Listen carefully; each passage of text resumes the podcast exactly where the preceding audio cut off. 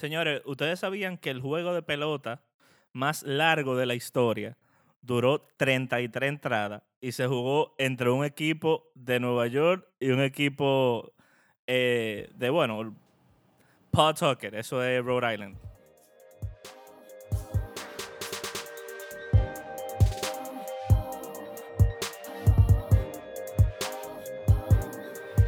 Es el- la ¿Cuánta sucursal entrada? triple A de, los de los Red Sox, 33, exacto, fue un juego de liga menores.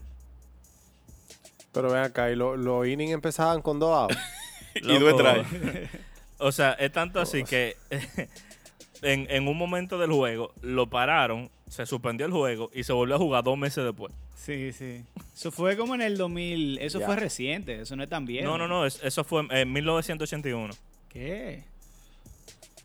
Sí, loco. 1981. Sí, no- no- nosotros no, no pensábamos, nosotros ni siquiera vivíamos en, en los testículos. Pero Pedro, nosotros. por no, Dios. No. El espermatozoide de nosotros todavía no se había formado. Señores. Óyeme, eso es increíble. Esa gente duraron 34 entradas jugando ese juego. Tuvieron que suspenderlo después de dos meses. Y aquí se suspende un juego, Licey Águila, por lluvia. Y al otro día no dura ni 5 Y minutos. gana el. Licey, gracias.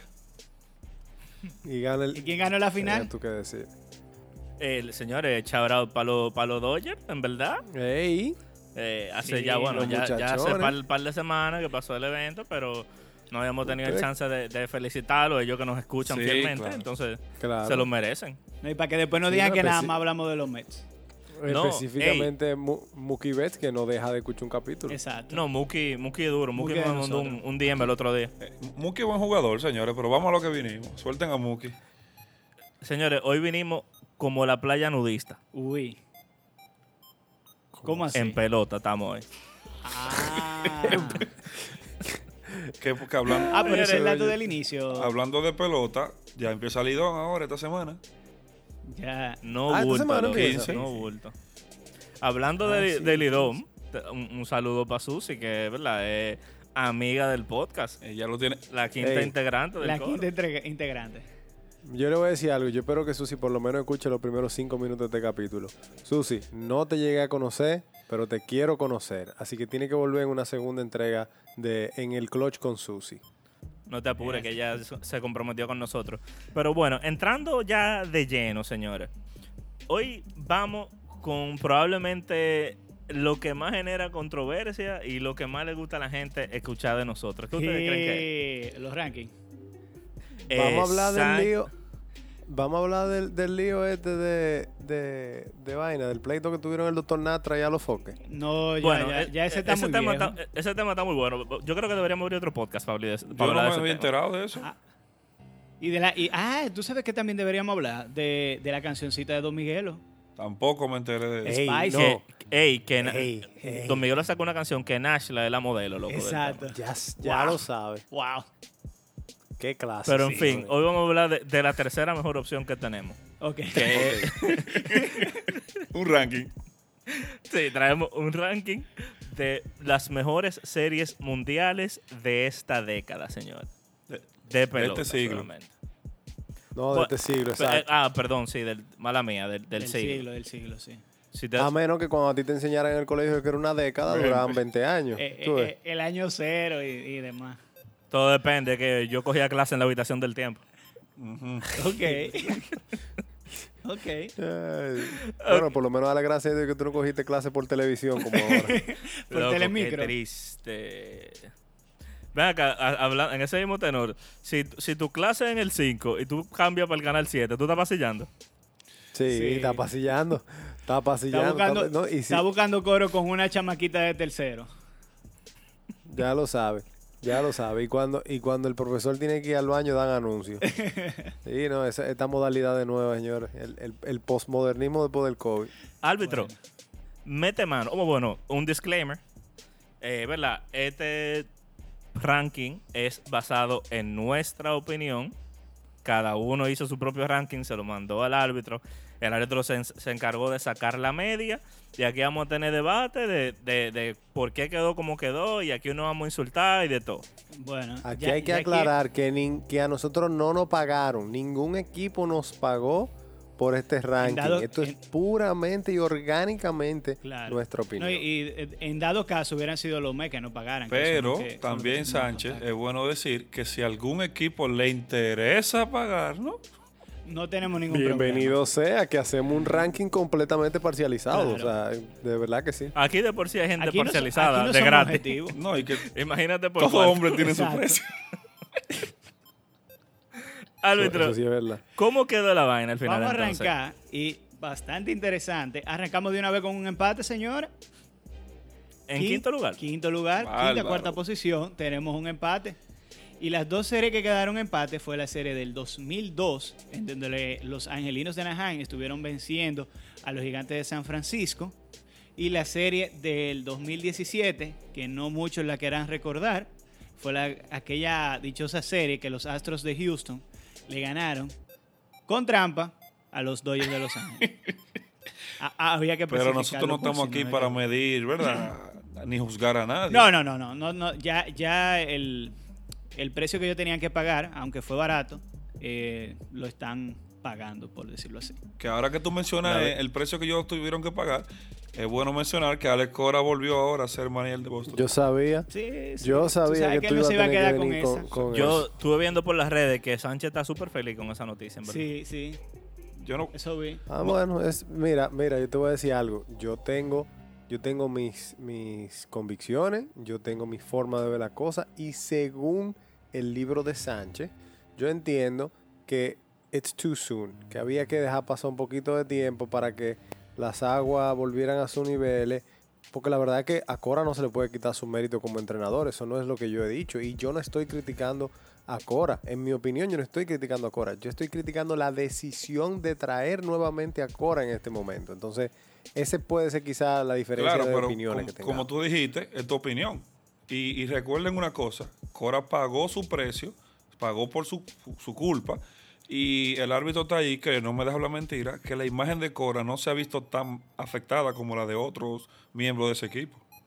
Sí, pero permiso. Una pregunta, Sánchez. ¿Qué tú hubiese hecho tú? Yo siendo la gerencia de Boston, Sí. yo hablo con Cora y le digo, mira papá, esto es lo que hay.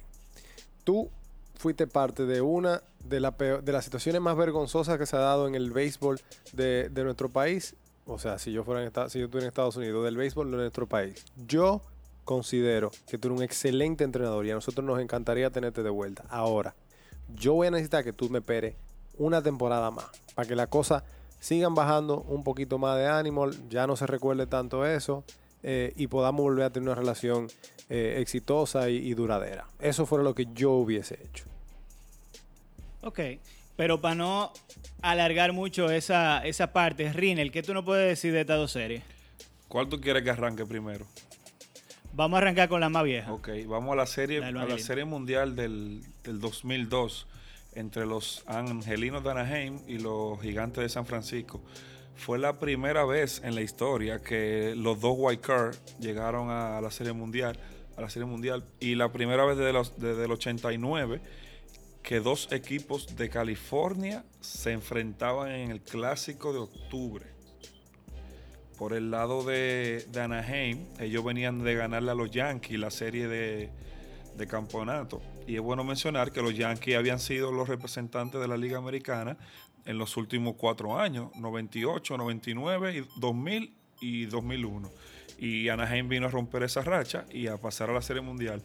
Por el lado de los gigantes, eh, fue la única vez que Barry Bond eh, llegó a una Serie Mundial con los gigantes y habían vencido a San Luis en la serie de campeonato bastante fácil.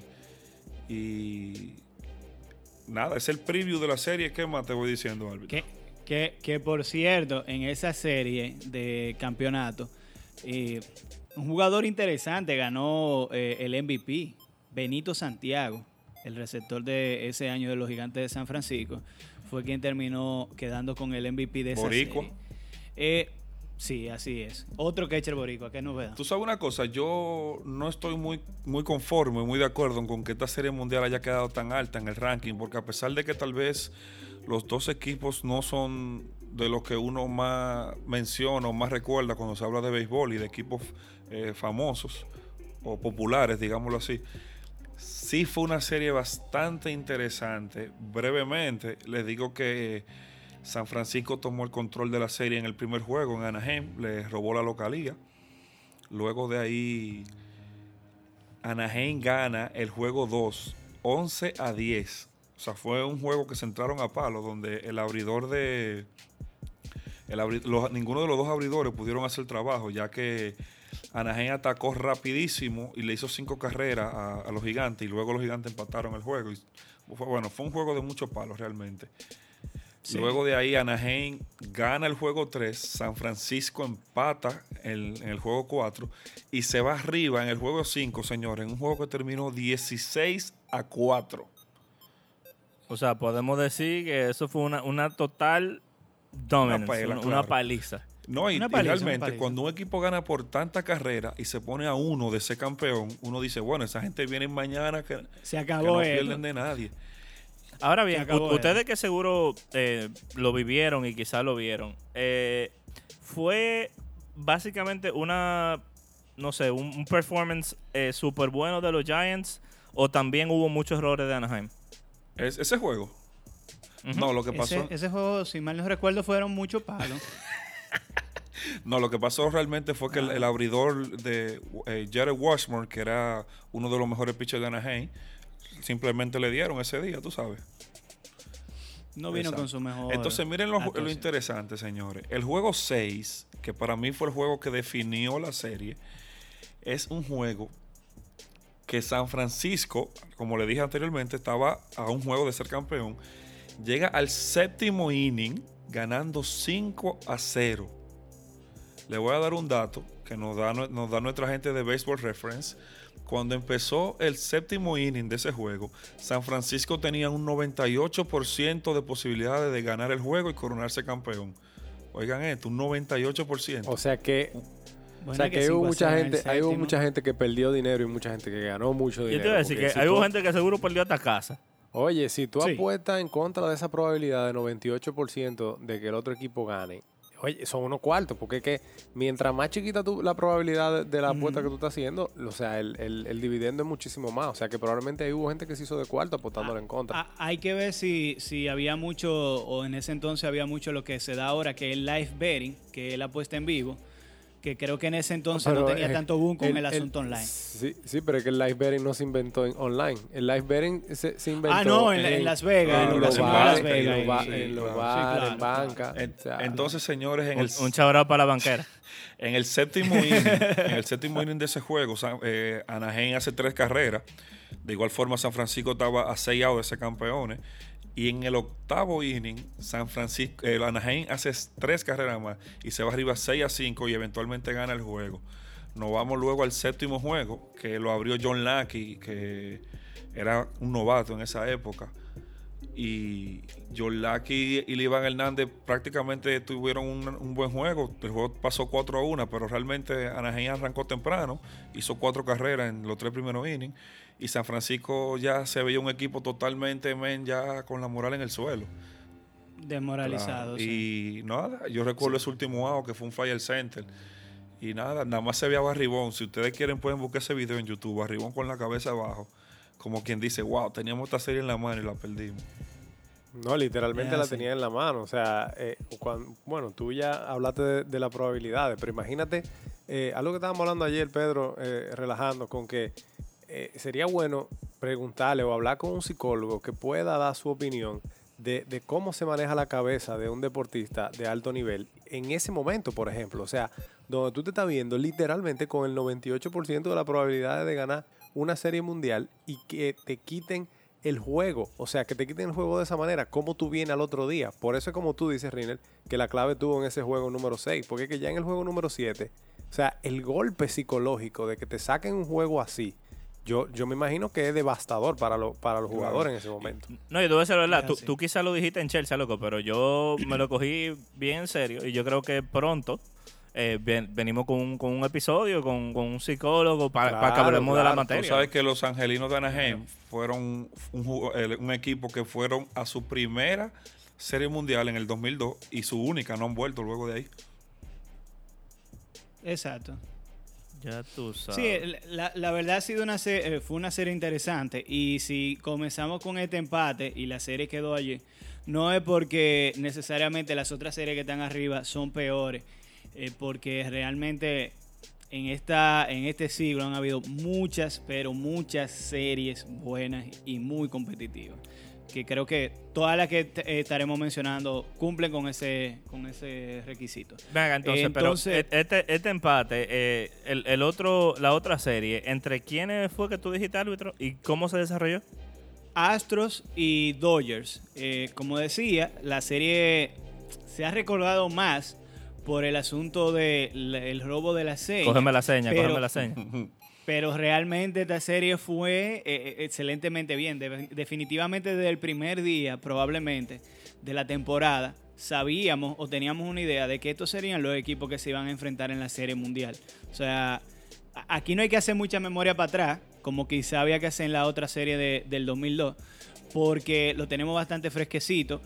Cuando escuchamos los nombres y la calidad de los peloteros que estaban jugando de un lado o de, y de otro, pues realmente era una serie que prometía mucho y, y así mismo fue. Rinel, cuéntanos un poquito de, del, del background Sí, de la esa serie. serie fue entre, como dijo el árbitro, entre Los Ángeles Dodgers y los Astros de Houston. Fue la primera vez desde el 81 que esos dos equipos se enfrentaron en playoff. En el 81 se enfrentaron en la serie divisional, porque recuerden que anteriormente los Astros pertenecían a la, Eran de la a la serie- Nacional. a la Liga Nacional. Los Dodgers con 91 victorias arrasaron ese año y como dijo el árbitro, Houston con 100 101 y 61 era el equipo obviamente a vencer de esa temporada. Fue una temporada donde los- Houston llega, llega ganándole a los Yankees en, en siete juegos la serie, la serie de campeonato y los Dodgers venían de ganarle a los Cachorros, que eran los campeones reinantes. En cinco juegos le ganaron fácil esa serie. Tenían un núcleo de jugadores que hoy en día muchos de ellos todavía están. Por ejemplo, en el caso de, de los Dodgers está Corey Seager, Bellinger, Kershaw, Justin Turner y No, compañía. no, y quienes, y quienes exactamente, lo que fueron los MVP de la liga de la serie de campeonato, Chris Taylor y Justin Turner, que también tuvieron una excelente serie en, en este Ese año. año eh, Houston despacha a los Medias Rojas de Boston en cuatro juegos, luego despacha a los Yankees, que tampoco es fácil tú eliminar a esos dos equipos en playoff, uno detrás del otro. Para nada. Y el mismo núcleo que tienen prácticamente actualmente, Altuve, Springer, Correa, Bregman Correa. y ese grupito, eh, eran los mismos que estaban. Y los pitchers también. ¿Cómo? Y los pitchers también. Exacto, los mismos pitchers. Eh, en, ese, en esa serie empieza, los Dodgers le roban la localía a Houston en un juego que ganan 3 por 1. Luego en el, en el juego 2, Houston eh, le, le gana a los Dodgers y empata la serie. No, discúlpame, ellos no le roban la localía, ellos le roban la localía en el juego 2, cuando empatan la serie. En el juego 3, Houston se va encima de la serie, que fue ya el primer juego en Houston. En el juego 4, Los Ángeles empatan. Y el juego 5, creo que fue el Sánchez el que tú y yo vimos en mi casa. ¿Tú te acuerdas? Eh, ese, Claro ese. que sí, que me acuerdo. Ese loco. juego terminó 13 Juegazo. a 12 en 10 innings. No, ese, ese fue, o sea, eso fue un juegazo. Señores, dato interesante de la serie. Ambos equipos terminaron con la misma sumatoria de carreras, con 34 carreras en la serie completa. Eso le habla de lo pareja que fue esa serie eh, entre los Astros y, y los Dodgers, que aún habiendo partidos eh, que, o sea, ¿cómo te digo? Que, De alto que carreraje. quedaron- Sí, de alto carreraje, exacto. Fueron muy parejos. O sea, en el juego 5 ambos batearon. En el juego 2 ambos batearon bien. Eh, solamente el, el partido que más diferencia de carrera tuvo fueron cuatro carreras de diferencia. Que tú puedes. Ya, o sí, sea, el juego siete, realmente el tú, último tú ya. puedes decir que no, realmente no hubo ninguna pela, loco. No, no. No, o no, sea, para nada.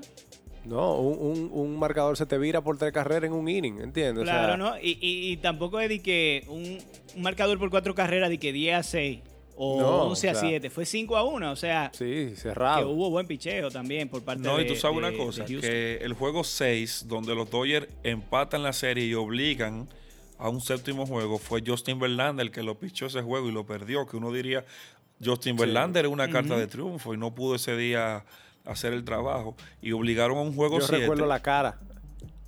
la cara de Verlander en ese partido, eh, eso era un poema al final de- del partido. Claro, es así.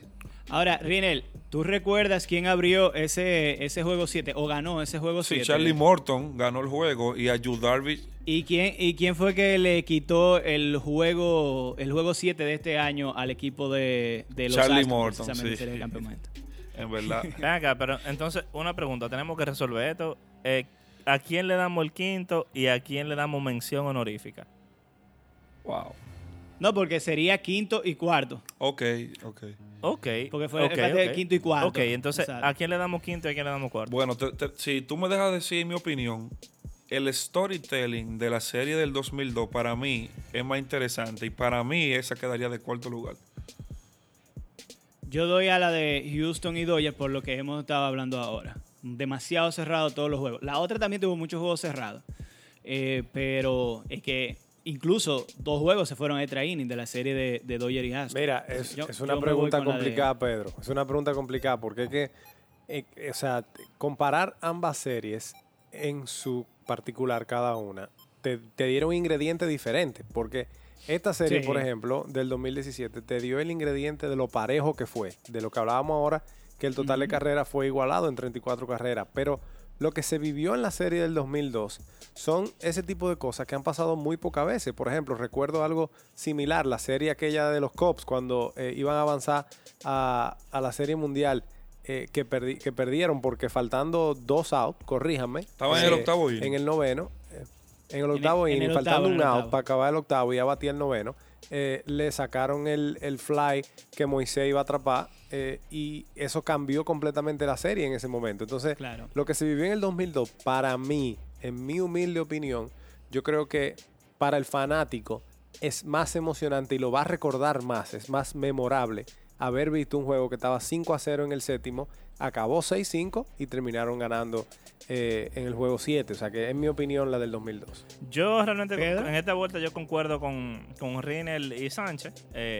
para mí, a pesar de que son dos excelentes series, eh, y puede ser que en mi opinión esté viciada por lo, ¿verdad? lo que se destapó después, el tema de los astros. Eh, pero yo entiendo que sí, que a nivel dentro y fuera de- del, del juego, se vivió mejor la serie del, del 2002. Porque nunca, O sea- tampoco nu- nunca se vio e- empañada eh, luego de, o sea, años después que- por algo. Creo que sí, ahí le perjudica un poquito la serie a los Astros. O sea Pero igual cuando nos vemos la competitividad del juego, yo me quedo con la de Astros y Dodgers, por eso me quedo. O sea que si, si en esta estamos de acuerdo, Rinel, Pedro y yo, sacamos al árbitro entonces, en la votación. Básicamente. No, pero tú sabes una cosa, Aun Sánchez. cuando ustedes estén equivocados, Sánchez, sí. tú sabes una cosa, a mí me, me gusta eso que tú dijiste del, del último out de Moisés, que no pudo atrapar la pelota. Tú sabes que los cachorros de Chicago siempre usaron a ese muchacho como chivo expiatorio. Ya ¿Tú sabes lo por sabe. qué? Porque en YouTube está el video de ese inning y en ese mismo inning, un rolling por el short para doble play, Ale González Hubo un no, error. hizo la, no hizo la jugada. Sí, un error feo. Pero nadie nunca No, se va nadie se acuerda de eso. eso. No, eh, eh, ese, ese muchacho le salvó la vida a Ale González porque le iba a pasar algo parecido al de este jugador de, de Boston, Rinel, en la serie de, de los Miracle Mets. Sí, Eh, pero no hay que hablar de no hablemos de eso. No te, no sí, te pero ayúdame con el nombre nada más. Ayúdame con el nombre. man, el nombre No, se me no te fue. ahora. del tema, Yo sé árbitro. que- Pero mira, Pero la- sí. ese muchacho de, de Chicago todavía es persona no grata. O sea, No, no, ya lo mucha- perdonaron. Ya lo perdonaron. Ya lo perdonaron Sí. hace, hace dos años atrás. Creo que el año antes de ellos ganar la Serie Mundial. Salió incluso en, una, en un documental, un 30 por 30. De, y, él, de y ellos le ESPN. mandaron un anillo a él. Sí, sí, le mandaron el anillo. Yo te digo a ti que los gringos son una vaina rara, señores. eso pasa aquí, señores, eso pasa aquí. Ese muchacho se tiene que mudar de país. Sí. Se, se Sí, tiene que mudar. sí. Olvídate que se tiene O- que olvídate Yo de, se, que sí. se tiene que mudar. Yo nada más pienso en todas las veces que ese pana hubiese tenido que ir al hospital a darse puntos. No, mira, yo te voy a hacer. te Una un membresía, le hubiesen hecho una membresía en el Gotiera. Yo te voy a hacer un cuento. Yo no sé si ustedes recuerdan una imagen muy que incluso se viralizó, hubo un meme de eso, en un juego decisivo de round robin entre Águila y Licey que ganaron las Águilas. Apareció un liceíta que estaba dando gritos, que, que incluso se dijo que fue una apuesta que perdió y no sé qué. El, el que, el él- que y pidió matrimonio, ese fue otro. No, no, no, no, no, otro, otro. Ah, ok, Un, lice- No, liceísta llorando porque el, porque el Sí, yo Licey me perdió el juego. Ah, no, no, porque el, otro lloró también. Sí, sí, claro, claro. Pero todavía como en el 2016, 2017, yo fui a Santiago, a Santiago al Play y el tipo parece que es de allá. Y él estaba en el play. Y los jugadores dije, ah, miren, el liceísta llorón y vaina. El, el liceísta Sí, llorón. O sea, lo Cuba. reconocieron. Lo reconocieron como. No, es que realmente yo creo que el, el- el deporte, eh, y no, quizás me estoy equivocando, yo creo que aquí somos más pasionales en ese sentido. Yo recuerdo, Sí. yo, yo carajito, Sí. yo fui, yo iba mucho al play con mi papá. Y me acuerdo de una vez, loco, que al escogido, Sánchez, no es nada personal, que al, al escogido le partieron un bicocho en el play porque tenían 15 años sin ganar. Di- 18. Sí, sí, sí. sí. Ay, Le- qué le- No, le- el, año que, yo- el año que yo fui, Ah, ellos tenían tenían 15. 15. qui- o sea, tenían Tenían 15, 15, tenían 15. y le partieron un bicocho Yo- en el play. Siempre a final de temporada se le cantaba, se le cantaban Muy- los años al escogido durante Muy graciosito, muy, muy graciosito. Árbitro, yo creo que vamos por el número 3 del ranking. Ahora, ¿verdad? Sí. Vamos a la tercera posición del ranking, señores. Con ustedes, el árbitro. Bueno, la tercera, para mí, mi favorita, aunque no la di número uno en el ranking, tengo que explicar, pero mi favorita es la serie del 2011, donde los Cardenales de San Luis le ganaron en siete juegos a los Rangers de Texas. En esa cabe destacar que si en el juego 6 del 2002 que Rinel mencionaba, tenían un 98% en el séptimo inning, yo no sé cuánto debían tener en el noveno inning de ese juego, de, de- ese juego 6 de los Rangers y, y San Luis, porque los Rangers tuvieron dos oportunidades en donde tuvieron a ley de un strike de ganar la Serie Mundial y perdieron ese juego 6 posteriormente. Mira, árbitro. De verdad eh, que Discúlpame, en el juego, en el noveno inning, con un out, eh, los, los Texas tenía 89% de posibilidades de ser Ujú. campeón. Yo creo que esa fue otra serie también que se perdió en el juego 6. Sí, sí, claro. Sí, sí, definitivamente. Sí, y volvemos a lo mismo, señores, que el factor psicológico en el momento en el que... Eso es, yo te lo comparo, te hago una, una comparación con el fútbol. Eh, la final del 2014, la décima del Madrid, eh, el Atlético va ganando 1-0 el partido entero desde el minuto 20, si no me equivoco, 20 y pico. Sí. Y en el minuto 90, 90 más 3 le empatan el partido. En ese momento el Atlético perdió la final. Perdió la final. O sea, lo que- cuando entró el pasó- tiempo extra, Sí, ya sí, fue sí.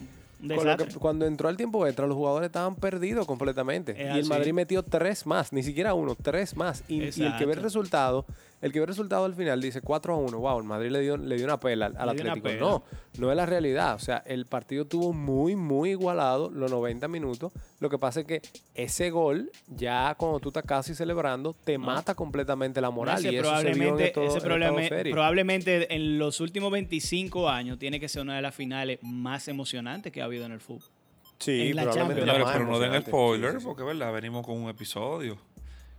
También, Es verdad. también es Es verdad. cierto, también es verdad. pero es un, es un, señores, Es un adelanto, un teaser, un teaser. un Un teaser. Señores, ok, una pregunta. ¿Qué, qué, qué rol desempeñó eh, Nelson Cruz para los Rangers en esta serie? Yo, yo creo que, aunque también lo utilizaron un poquito como chivo expiatorio en esa serie, yo creo que número uno, era una jugada muy difícil de hacer inicialmente, aunque ya después él tenía el control de la pelota, supuestamente.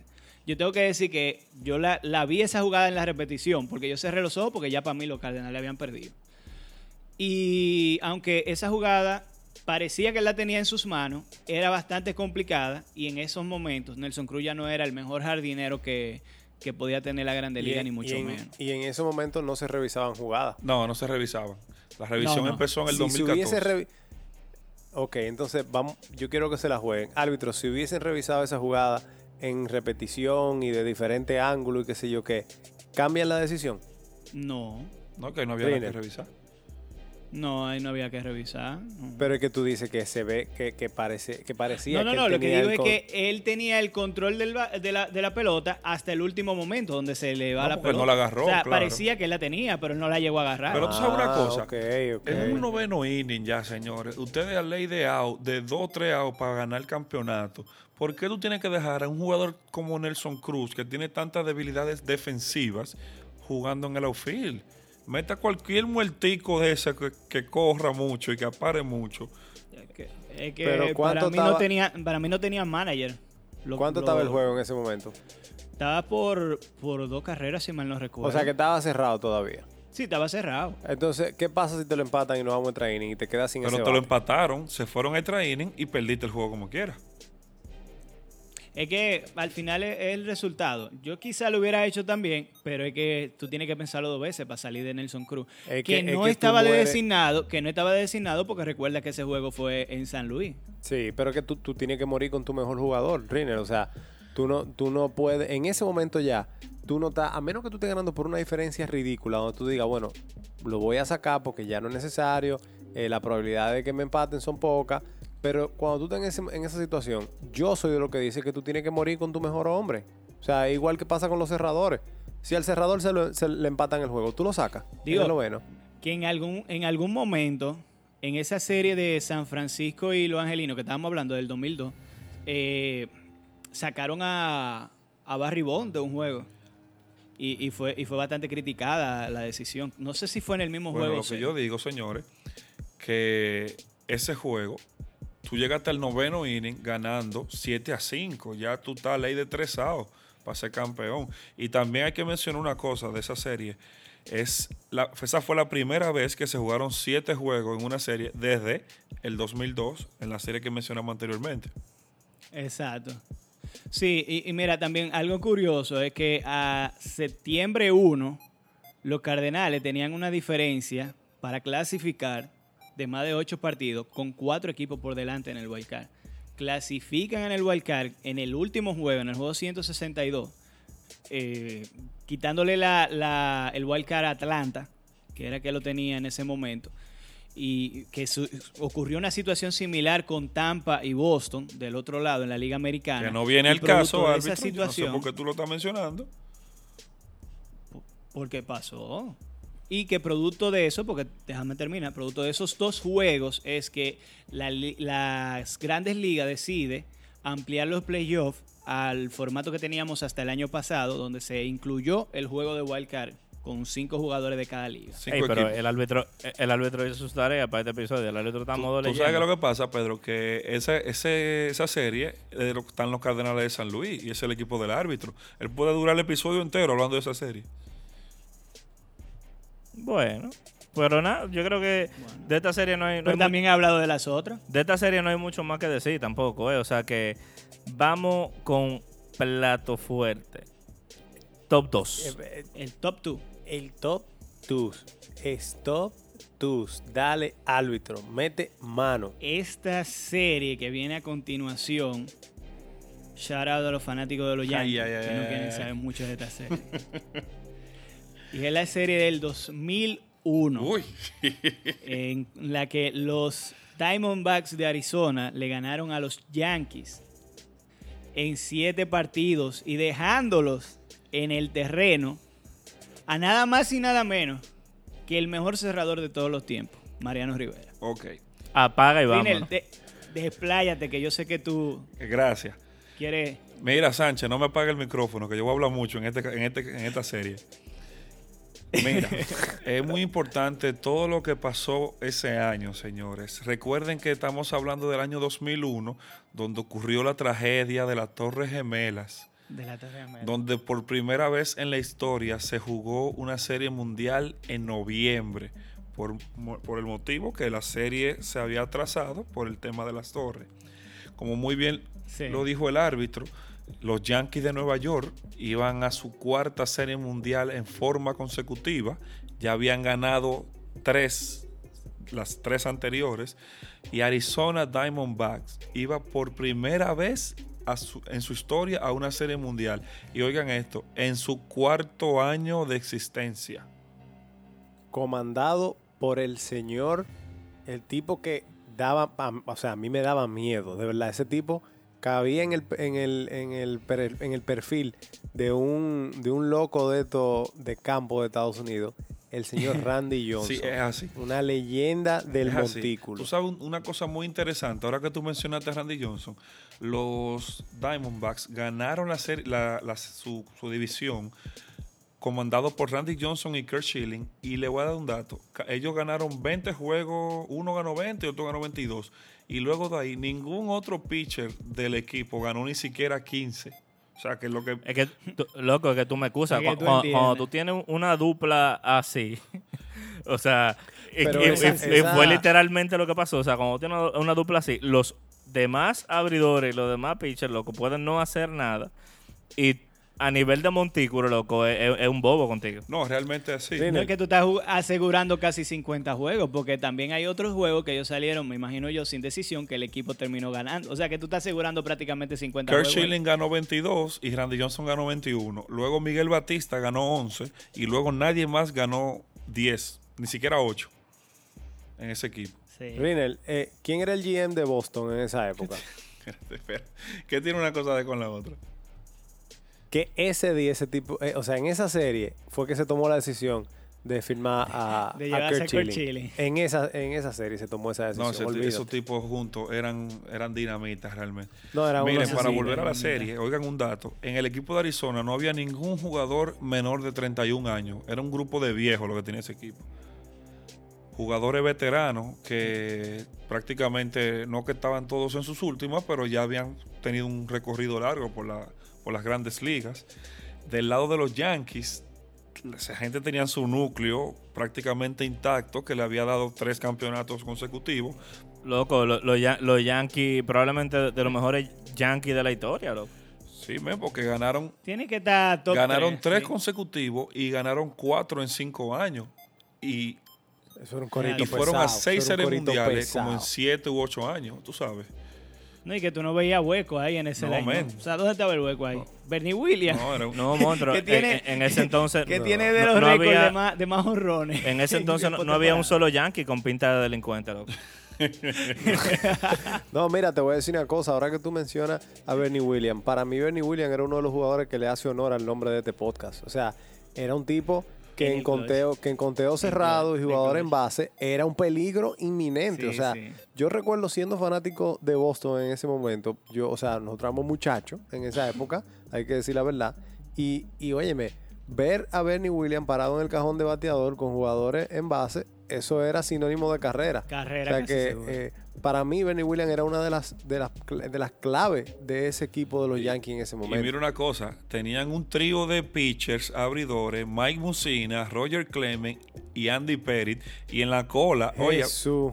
Y no te olvides de David Wells no, también. David Wells ese año no estaba, no estaba en los Yankees ya. ¿No, No, pero, estaba ahí? Ah, no, él llegó... eh, no, no, pero estaba el Duque. exacto. que aunque el Duque Sí, ya no estaba tampoco en su prime, era el Duque. Eh, lo que le quiero decir, los Yankees tenían el equipo para prácticamente bar- Loco, y, y- y el mejor cerrador de la historia. sí, y el mejor cerrador de la historia. Sí. Miren una cosa, para hablar ya en sí de los juegos de esa serie.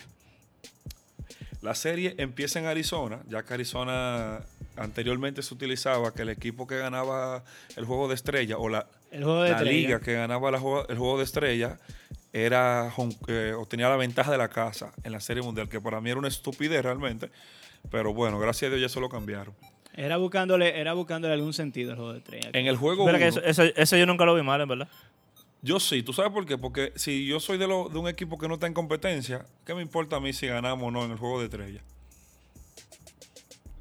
Tú sabes que eh, yo estaba pensando ahora y digo, coño, qué, qué pena, porque ese año hubiese quedado como anillo al dedo que los Yankees ganaran esa, esa serie mundial. O sea, el pueblo de Nueva York, yo imagino que, que necesitaba ese, eh, ese boost de moral en ese momento y hubiese, hubiese caído como anillo al dedo. de Loco, el- es, Que- es lo que que, ¿Qué pa- pasó es después? lo que pasó- después en el 2013 con Y el- Boston y el maratón. y en el y exacto y el No, maratón olvídate, y es lo que... y en el mismo el- 2017 Es lo que pasó este año, loco. O sea, eh, el- Sí. lo- la trágica muerte de Kobe y se coronan los Lakers y se, coro- se coronan los los. Dodgers, loco. Sí, pero, pero Sí, en lo que el árbitro dice me hace sentido por el tema de que fue una tragedia de... Ok, lo de Kobe fue una tragedia, pero estoy diciendo que aquí fue un atentado. mi- mide, mide tu, mide tu un palabra. Atentado. Mide tu Está bien, palabra. fue una tragedia, pero fue de un jugador. Estamos hablando de la ciudad. No, fue un atentado terrorista. Hablamos de. Exactamente, cuando estamos Mira. hablando de un atentado terrorista, o en el caso del 2017, un desastre natural, que fue el, el huracán que azotó eh, Texas, principalmente el área de Houston. Entonces, tú entiendes, como que tiene un sentimiento que hasta el que no sigue Sí. el deporte quiere que el equipo gane porque sabe que eso va a subir la moral de, de- de- de las, de la ciudad completa. Vamos a seguir para yo no dañar la grabación, que ya me están haciendo incómodo. Mira, No, Pedro, pero es que Tranquilo, tranquilo, Sánchez, Pedro. dile algo. Eh, eh, No, no, no, no. Yo, yo entiendo perfectamente a Pedro, porque Kobe no era un jugador, Kobe era el Sí. deporte. Eh, y, y yo lo Está entiendo bien. perfectamente. Lo que pasa es que la envergadura mundial y quizás, eh, tú sabes, en todos los niveles, socioeconómico, religioso, eh, conflictos entre países y demás, o sea, tenía una envergadura mayor lo que es que pasó en, en, en un en asunto de 2001. seguridad nacional, donde incluso podía poner en peligro la continuidad de la misma serie. Porque uno no Sí, sabía no, qué podía pasar. O sea, el susto que tenía la gente en ese momento. Un era ataque grande. terrorista, señores, a ti te conmueve el- la ciudad, las personas, el país. Tú dices, wow, man, esa gente. No, y, y no solo eso, que recuerden que ya en ese momento eh, Estados Unidos había declarado la guerra, eh, o sea, derechita a. Afganistán. Entonces, eh, también en un sitio donde tú aglomeras, eh, qué sé yo, ¿cuánto coge el estadio, cuánto cogía el, el Yankee Stadium en esa época? Eh, 60 mil fanáticos, 50 mil fanáticos. 50 mil O y sea, pico. cuando Por tú ahí. aglomeras, cuando tú aglomeras 50 mil personas en un sitio y tú estás en esa situación, o sea, yo me imagino que había jet eh, de, esto de, de la armada volando por ahí y cuidando el, el área, porque es que era un peligro inminente. Y- Y, Claro. eso, eso es lo que pasa con esa situación. Miren, Claro. un dato abayas, a- a- ¿cómo es que avasallante. Avasallante, mierda. Tengo que ponerme a leer el pequeño Larus. Avasallante. Esa serie, señores, el total de carreras acabó. O sea, el total de, de carreras sumada de, de cada equipo en todos los partidos acabó con una diferencia muy por encima de las otras series que habíamos visto. O sea, Arizona, perdón, terminó con 37 carreras anotadas y los Yankees solamente con 14. O sea, estamos hablando de una diferencia de 23 Es que- carreras anotadas en la serie Es completa. que hicieron Ahí- 15. Ahí te voy a juego. decir, ahí te voy a decir brevemente. En el juego 1, Arizona gana 9 por 1. O sea, Kurt Schilling Sí. tiene un juegazo. En el juego 2, Arizona gana 4 a 0 con Randy Johnson. El juego 3 se va a extra inning y termina 2 a 1. Ese juego terminó 2 a 1, señores.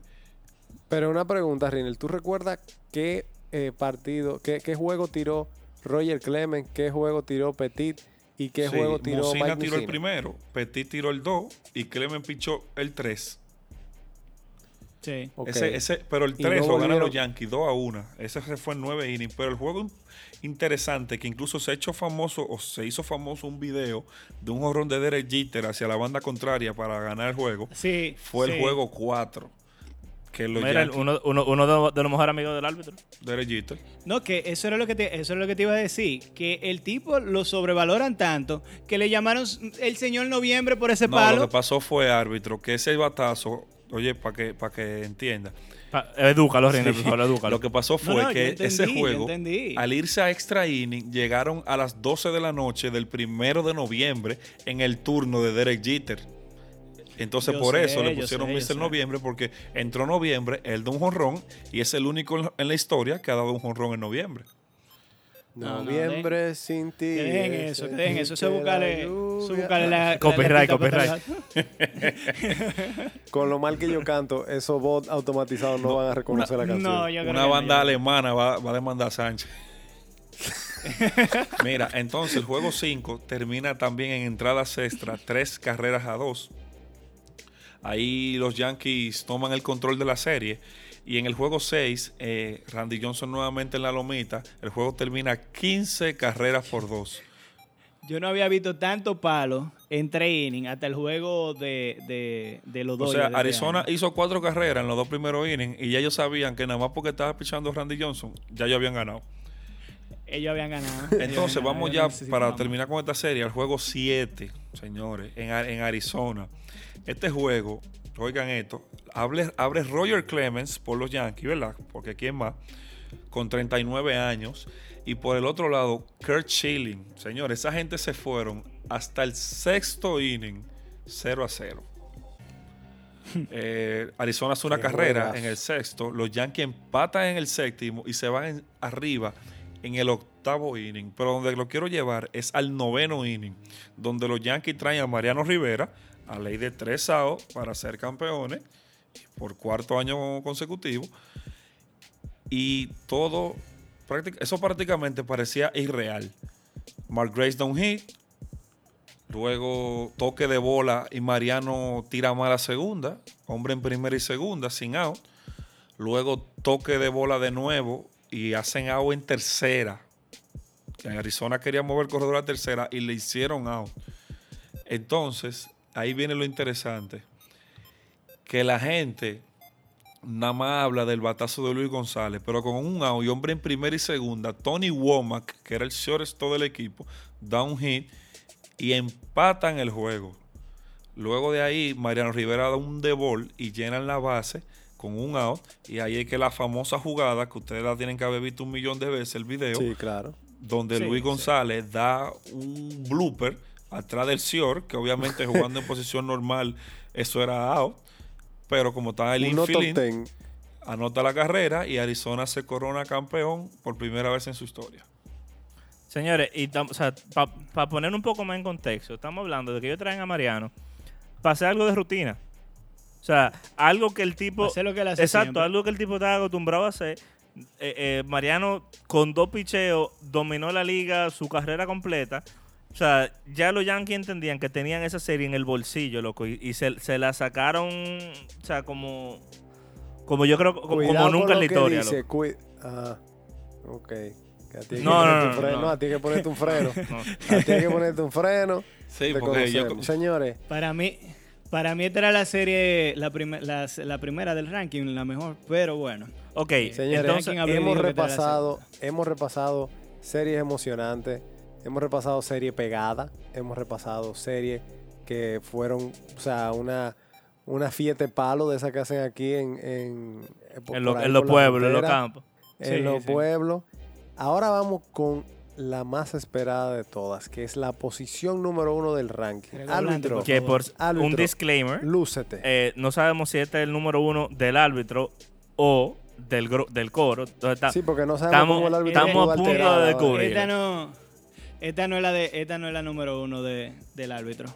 Ténganlo por seguro. La número uno fue la número dos. La de Arizona. Pero esta serie definitivamente tiene una peculiaridad enorme.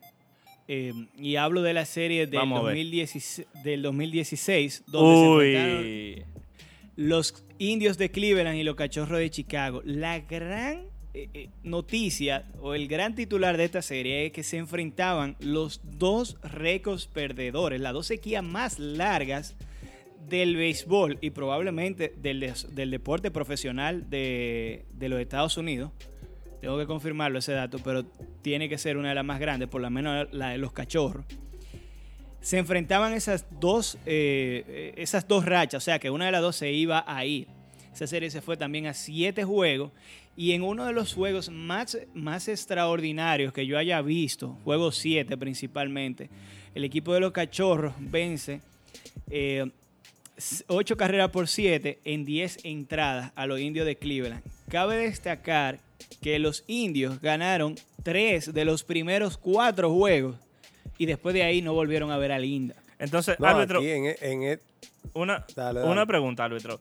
¿Qué papel jugó Ben Sobris en esa serie? eh, eh, fue el factor X de esa serie. O sea, tuve que el MVP fue por algo. O sea, probablemente cuando tú escuchas los nombres grandes, de, de- o sea, tú tienes a Anthony Rizzo, a, a Chris Bryan, a Javier Baez, o sea, tú piensas que esos son los que te van a cargar el equipo o lo que van a ser la figura principal. Pero cuando tú escuchas a Ben Sobris, no es la figura principal del siempre, equipo de siempre hay un. Cachorros. Siempre hay un Minopli que en las finales se crece. El tipo se creció y terminó quedándose con el, con el MVP de esa serie. Y, y de una manera increíble. O sea, dio los batazos, probablemente los batazos más importantes del equipo. Señores, en esa serie se pasaron la ventaja de localía por donde no le daba el sol. O sea, ahí, ahí ganó, ahí ganó todo el mundo en casa de Villegas, sabes- y todo el que llega y, y a nadie Tú le sabes importó. que yo recuerdo muy bien que el juego 7 se, se, se paró por lluvia durante un buen tiempo y era tarde. Yo recuerdo Sí. que eran ya las 11 y pico, 12 de la noche. Más, Más. Yo creo que era más. Y el juego estaba Sí. detenido por lluvia. Y dijo Anthony Rizzo, luego de la serie, que si esa, esa lluvia no hubiese caído y ellos hubiesen tenido ese tiempo como para analizar bien las cosas, ellos creen que no hubiesen podido ganar, porque ellos hicieron un meeting en el clubhouse. Miren, señores, tenemos que ganar. No Yo sé qué. creo. Que ellos entienden que la moral de ellos subió durante la pausa de la lluvia. Eso es muy bonito decirlo después del partido. Bueno, pero tú no estabas ahí, tú no, sabes. No, bueno, pero no, yo creo que No, yo, pero- yo concuerdo con ellos, porque es que si le, se le sigue la continuidad es muy difícil tú reajustar en el momento. Y dependiendo, dependiendo de cómo estuviera el juego, en el momento que estuviera el juego, eh, podría estar muy baja la moral en ese momento. Buen juego ese juego, ese juego. No, y- Top 3 de mis favoritos. Cleveland seguro. sigue siendo el equipo con más años sin, sin ver a Linda. Tiene más de 70 años que no gana un campeonato. Si no es porque LeBron gana. tienen que estar cerca del 80. ¿Cómo? Sí, porque es que esa, esa, nosotros criticamos a, lo- a- a Nueva York con los Mets, los Jets eh, y, y compañía, pero Cleveland tiene a los Browns, tiene a, a- a- a lo- a los Cavaliers, que si no viene LeBron a recuperar, a, a- a rescatarlo, que precisamente ese año, 2016, le hicieron la voltereta al equipo de, de Golden State. de Golden State, de un 3-1, y la ciudad, los fanáticos, estaban relajando mucho con ese 3-1, y después entonces le salió la jugada Mira, tú mala a sabes una cosa que quiero mencionar de los cachorros. Yo sé que ya vamos a terminar. Los cachorros fueron en esa ocasión, a su, número, a su ocasión número 11 en la historia, a la Serie Mundial. Y que quede claro que los cachorros tenían 108 años sin ver un campeonato. Y de esas 11 veces anteriores, ellos habían perdido, perdón, de esas 10 veces anteriores, ellos habían perdido 9 consecutivas. 9. Ujú. O sea, ganaron sus dos primeras y después perdieron todas las otras. Sí. Bueno, y, y casi, casi, casi, casi la pega Back to the Future. Así. Sí, por unos detallitos. Pero nada, eh, ¿de quién nos olvidamos? Antes de recordar el ranking, de la serie de los Astros de Houston y los Nacionales de Washington, que se quedó ahí bien cerquitita. Y otra serie que también pudo hacer entrada es la serie que el equipo de San Francisco, los gigantes de San Francisco, le ganaron a, los Reales de Kansas City, ahí donde Madison Bumgarner eh, le hizo honor al nombre de- del podcast también. Ok, árbitro, para terminar, recuérdanos cómo quedó el top 5. El top 5 quedó eh, la serie de Dodgers y Astros, los Astros del 2017 en el quinto lugar, Angelinos del 2002 en el cuarto, tercer lugar para los Cardenales de San Luis del 2011, segundo lugar para los Diamondbacks de Arizona del 2001 y el primer lugar para los Cachorros de Chicago del 2016. Bueno, perfecto, señor. Eso ha sido todo por hoy. Recuerden buscarnos en nuestras redes en el Clutch Podcast. Por ahí déjenos saber cómo ustedes ven el ranking, eh, qué quieren escuchar. El árbitro está a modo leyenda hoy o no. Y recuerden también, señores, está a punto de empezar nuestra liga. Lidom, apoyen lo local, apoyen a su equipo, póngase su camiseta, póngase su gorra. Y we out.